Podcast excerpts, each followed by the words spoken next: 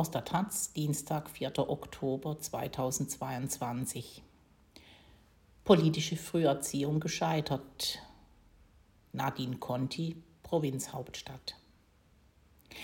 Meine Söhne spielen jetzt schon ein Weilchen mit bei diesen Jugendwahlen, die man in Schulen abhält, und ich glaube, sie haben alle Level durchgespielt. In der Grundschule wollte einer von ihnen, ich sage aber nicht welcher, CDU wählen.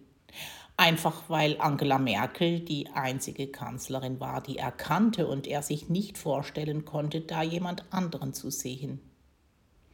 Aber Kinder sind halt eh strukturkonservativ, dachte ich mir damals achselzuckend. Die CDU hatte jedenfalls in dem Moment endgültig verschissen, indem Armin Laschet das Kanzlerduell bei ihrem damaligen Lieblings-YouTuber Rezo abgesagt hatte. Danach folgte eine lange Phase des Schwankens. Einerseits wollten sie gern Klimaschützer sein, meinten also grün wählen zu müssen. Andererseits hatten sie sich in dieses Känguru verliebt, Sie wissen schon, das mit dem Kleinkünstler Marc-Uwe Kling, und glaubten jetzt auch Anarchokommunisten sein zu müssen. Was mir interessante Nachfragen ihrer Lehrerinnen eintrug, ob ich zu Hause sehr viel über meine Arbeit reden würde. Anscheinend glaubte mancher, diese verdrehte Tax-Redakteurin würde zu Hause ihre Kinder indoktrinieren.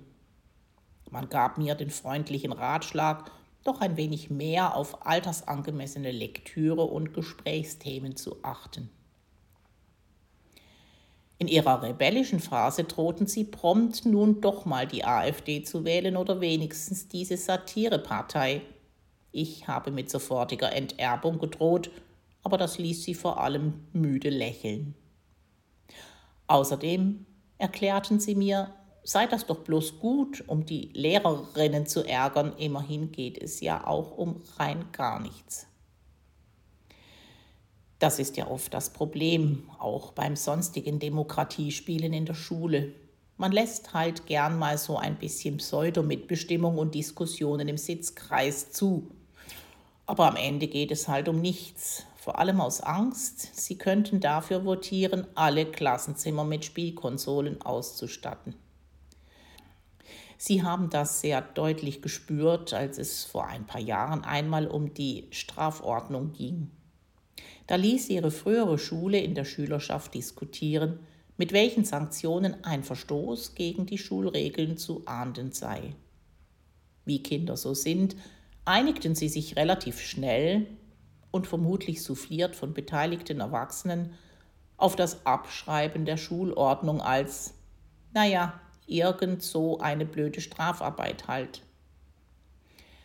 Einige Wochen später ging ihnen, wiederum angeregt durch Nachfragen von einigen Müttern, auf, dass es irgendwie blöd ist, das Rennen im Gang genauso hart zu bestrafen wie einen Tritt in den Bauch.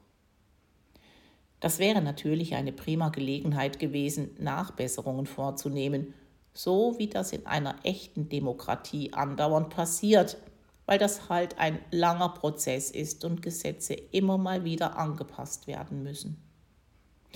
Aber nein, wurde ihnen da von einer Lehrerin lächelnd beschieden. Das sei ja jetzt so beschlossen. Und über darüber hinausgehende Strafen würden sowieso die Erwachsenen entscheiden.